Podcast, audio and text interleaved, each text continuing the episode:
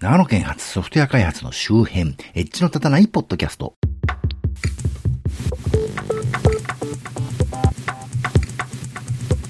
どうも、長野県在住コンピューターで楽しいことをしたい人、そして、えー、やっと一段落ついたと思ったら今度は講師ともにトラブル続きで 割と凹み気味のマッチこと町田です。というわけで、今月も最先端ではない地方在住の私が、独断と偏見でちょっと気になったテック関係を中心としたネット上の話題を取り刀で紹介するコーナーです。えー、まずは自転車ネタ。ロードレース界の奇跡、日本最速の帰宅部、山本くん、すごすぎわろた、えー、ハムスター速報に出てました。6月29日の記事で、えー、読みます。えー、帰宅部の山本くん、高校までの10キロを自転車通学するうちにロードレースに目覚め、自転車歴たったの10ヶ月で高校日本一、しかも学校に自転車部がないので、アシストなしの短期での優勝の快挙というふうに書いてありました。えー、自転車のロードバイク競技って、あのー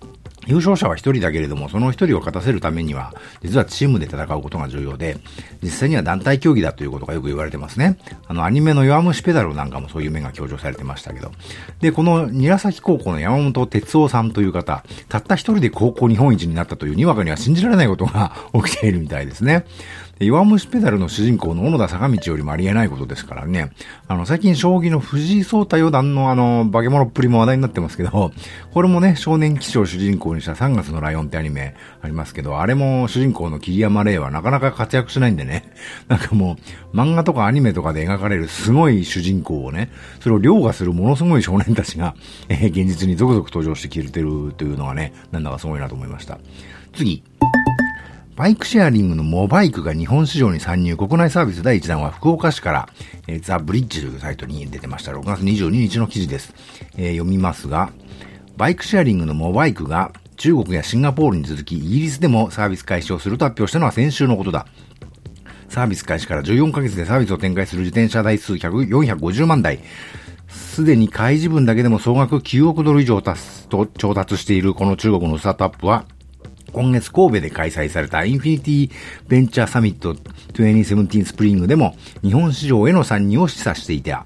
えー、モバイクは22日、福岡市のスタートアップハブ福岡グロースネクストで、福岡市や福岡市地域戦略推進協議会と、えー、共同で記者会見を開き、モバイクの日本法人として、モバイクジャパンを福岡市内に設置することを明らかにしたということで、この番組でもたびたび、あの、外国のシェアサイクルは GPS とか利用履歴でトラッキングしてるから、どこへ自転車止めてもいいらしいよという話をしていましたが、ついに日本でもそういうサービスが始まりますよという話題ですね。えー、中国企業がね、日本に参入して、まずは福岡で始めるということのようですね。で、この手のやつって、いわゆる放置自転車問題、どこでも止めていったってね、ど放置自転車問題はどうなるのかと思ったら、それに関する記事が出てまして、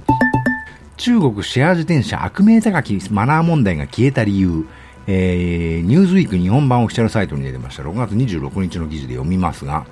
えー、確かに乗り捨てられた自転車が溜まっているところはあるし、壊れた自転車もある。だがあくまで許容範囲だ。気合を入れて探せば報道されているような問題にも巡り合えたかもしれないが、普通に利用している場合には特に困った点はないと、えー、中略しまして、シェアリングエコノミーでは、マナーを守らせるための評価システムが導入されている。例えば、シェアライドのウーバーでは顧客がドライバーを、ドライバーが顧客を相互に評価する仕組みが導入されている。で中略しまして、この評価システムは中国ではさらにアグレッシブな進化を遂げている。米国では Uber が得た評価情報は原則として他社に提供されない。中国では政府の指導のもと、シェアサイクル各社は協定を結び、マナーが悪い顧客に関する情報を共有している。あるシェアサイクル企業のサービスでマナー違反を行えば、他企業のサービスでも利用できなくなるのだ。そればかりか、中国政府はこういうシェアリングエコノミーの信用情報に加えて、金融上機関の信用情報、海外旅行のマナー違反ブラックリストなど、ありとあらゆるあらゆるデータベースを連結、信用情報の大統一を目指している。完成した暁にはシェアサイクルでいたずらをすると、えー、住宅ローンの金利が上がったり、海外旅行に行けなくなったりするという寸法だと。SF 小説のディストピアそのままの世界だが、現実には人々のマナーが向上して、過ごしやすい社会が到来するという側面もあるのかもしれない。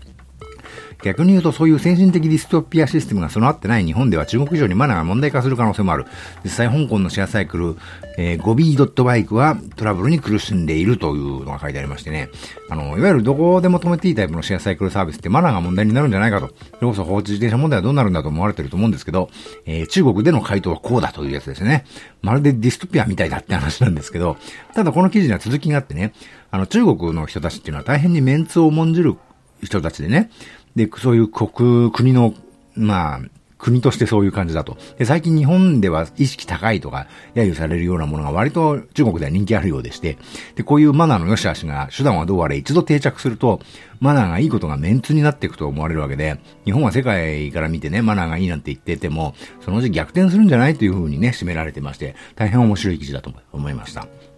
次の話題、社会ネタ。60歳以上のシニアスマホ所有率5割に迫る。MMD 研究所調査と、マーケジンというサイトに6月26日に載ってました。読みます。普段利用している携帯電話について質問したところ、シニア向けスマートフォンと合わせて48.2%のシニアがスマートフォンを所有。年代別で見ると60代のスマートフォン所有率は51.9%、70代は35.7%となったというのが載ってまして、えー、まあ、携帯電話持ってる人の中での割合じゃないっていうふうに一瞬思ったんですけど、ちなみに携帯電話を持ってないは6.1%だということでね。あのー、まあ、前回やりましたけど、いわゆる高齢者もスマホは持ってるんじゃないかという話がだいぶ裏付けてられているようですね。このデータが公平なデータなのかどうかは私にはわかりませんけどね。で、高齢者はコンピューターとか使えないよとか、ね、やっぱり手書きだよみたいなもうどんどん古い感覚になってて、むしろ今の40代、50代の方が使えない感じじゃないかと私は実感としてありますけどね。この世代がリタイアする頃の方が色々とやばそうな気がしないでもないなと思いますけどね。次。市民と自撮り、えー、時代の天皇、驚く宮内庁関係者、朝日新聞デジタルに6月21日の出ました。読みます。皇太子様は21日午前、デンマーク訪問へ帰国したと。帰国したと。えー、中略しまして、滞在半ばの17日、皇太子様は公式行事の合間を縫って運河沿いを散策した。地元の人々にここにはよく来るんですか？と話しかけたり、握手を交わしたり、ハイネさんという男性から携帯電話のカメラでツーショットのセルフィーを頼まれると気軽に応じ、そばにいた宮内庁関係者を驚かせた。4月のマレーシア訪問でもナジブ首相とのセルフィーがネットに流れ、前例がないと話題になったということだそうで、まあ皇太子といえばね、まあ、次の天皇で、もうじき天皇になるみたいですけど、この外国人のセルフィーに乗っちゃうぐらいならね、もうご自分でインスタぐらい始められてはどうかと思うんですけどね。いろいろと広報的な効果がね、高そうだと思うんですけど。で、近いうちに上皇になられるらしくね、現天皇はあの、動画で発信するのがお好きみたいですから、あの YouTube チャンネルかなんか作ってね、あの、天皇のインスタとね、上皇の YouTube で、どっちがフォロワー多いか対決なんかやるといいんじゃないかと思うんですけどね。次の話題。仕事終われば帰る過去最高48%新入社員意識調査朝日新聞デジタル6月27日の記事です。読みますが、周りが残業していても自分の仕事が終われば帰ろう。そう考える新入社員が約半数に上ることが日本生産本部26日発表した新入社員の意識調査で分かったと。いうことで、あのー、帰れよって話ですよね。あの、仕事がないけど先輩が帰らないからなんとなく帰らない会社員っていうのはね、実はその会社の人件費とか光熱費とかの経費を浪費してる非常に困った社員でしてね、経営者目線から見るとね。それがつまりその会社の業績に対する阻害要因なわけで、残業代が出てるとしてもそのせいで業績が上がらないから、みんなに賞与が出せないとかそういうことになるわけですね。で新入社新入社員のくせに先輩より先に帰るみたいなアホ記事が未だにありますけど、それクソみたいなサラリーマン根性でいつまで生きてるんだというね、話ですよね。まあそうは言うけどなかなかそう空気がねっていうね、帰れないよねっていう話もありますけど、あのー、まあ新入社員の人はなかなかそうはいわないかもしれませんけど、誰か一人でも定時に帰るようにすればだんだんみんなそうするようになっていくもんですよ。私の今の勤務先もそうでしたからね。次の話題、業界ネタです。Git と GitHub を統合した Atom V1.18 が正式版に GitHub 製の無償エディター、えー、窓の森に6月16日に出ました。読みます。米 GitHub Inc. は13日、現地時間、えー、テキストエディター Atom の最新版 V1.18.0 を正式公開した。Windows、Linux、Mac に対応するクロスプラットフォームアプリで、現在本サイトの、えー、じゃない、現在本ソフトの公式サイトから無償でダウンロードできると。本バージョンの目玉は Git と GitHub が統合されたこと、えー、ブランチの作成、ステージング、コミット、プッシュ、プル、えー、競合の解決、プルリクエストの表示といった操作をアトムだけで完結することができるということだそうですが、今頃って感が半端ないですね。あの、もともとアトムって GitHub が作ってるのになんで Git クライアントの機能ついてないんだろうと、不思議に思ってたんですけどね。まあ私はビジュアルスタジオコードに乗り換え書いちゃったんでね、もうどうでもいいですけどね。次の話題。他社動向とリスクを考えながらギリギリを目指す IT エンジニア向けのリアルカードゲーム、IT プロジェクト要件定義ゲームが登場、ットマーク IT のサイトに6月28日に出てました。えー、読みますが、ビレッジヴァンガードウェブドから2017年6月27日、IT プロジェクトの要件定義を題材としたカードゲームファットプロジェクトを、えー、ビレッジヴァンガードオンラインストアで販売したと、発売したか。ファットプロジェクトはブラックジャック風のルールで遊ぶアナログカードゲーム。用意される18枚のカードには、クラウド活用、物のインターネット IoT、えー、人工知能、サポート儀礼、20万人月、20万人人月、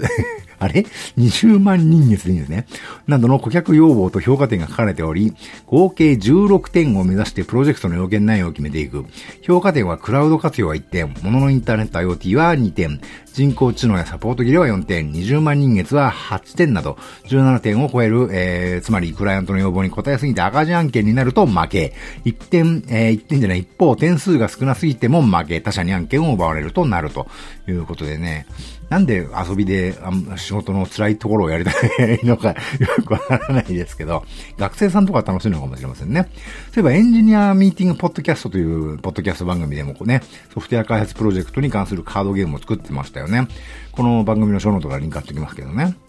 というわけで次。スポティファイからショーン・パーカーが去る上場を控えて取締役会を一新。えー、テッククランチジャパンに6月23日に出ました。読みます。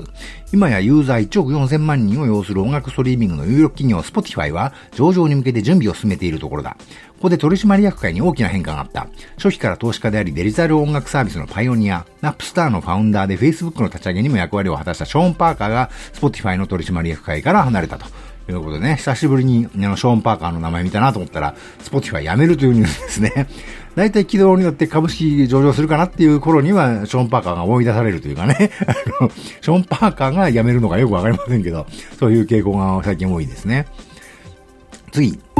テスラ音楽ストリーミングサービスに進出か、C ネットジャパンに6月23日に出てました。えー、読みます。Spotify も Apple もうがかしていられないが。テスラが市場に殴り込んでくるからだ。少なくともリコードは、えー、音楽業界の消息筋の話としてそう報じている。テスラが自社の自動車で提供する独自の音楽ストリーミングサービスへのライセンス供与について、使用レベル全社と話し合いを持ったというのだ。明らかになっていないのはテスラがサービスを本格化させるつもりがあるのか、あるとすればそれはいつからかんなのだということで、なんでテスラがと、あの、ハテナが3つぐらい飛びましたけどね。どうもよくわかんない会社ですね、あそこはね。えー、次。スペース派の開発者はタブ派より高給取りになるギガジン6月22日に出てました。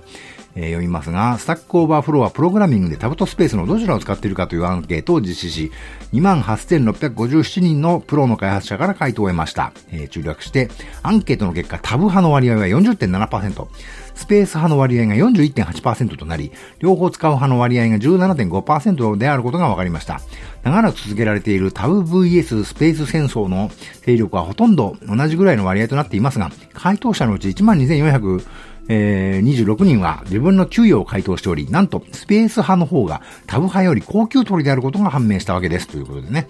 あの、前にもこの番組でも紹介しましたけど、あの、アメリカのドラマ、シリコンバレーでもネタになった、ね、ソースコードのインデントをタブでやるのか、スペースでやるのかという話ですけど、今度はどっちが高級取りかっていうね、話題で、ものすごくどうでもいいんですけど、あの、ドラマでは主人公のリチャードがね、圧縮アルゴリズムを作ってる人なんで、データ量がなるべく少ない方がいいんだと言ってね、タブを使うことを強行に主張して、付き合い始めのね、IT、IAI とか進行、先行して、Facebook に入社したね、すごく優秀な彼女と破局することにね、やってしまったという話をやってましたけど、あのー、どうでもいいけど、リチャードはどうせデータを伝播するときはね、圧縮かけるんだから、スペースの連続は誠に圧縮しやすい、あの、いいデータなわけでね、むしろスペース派でもいいんじゃないかと私は思いましたけどね。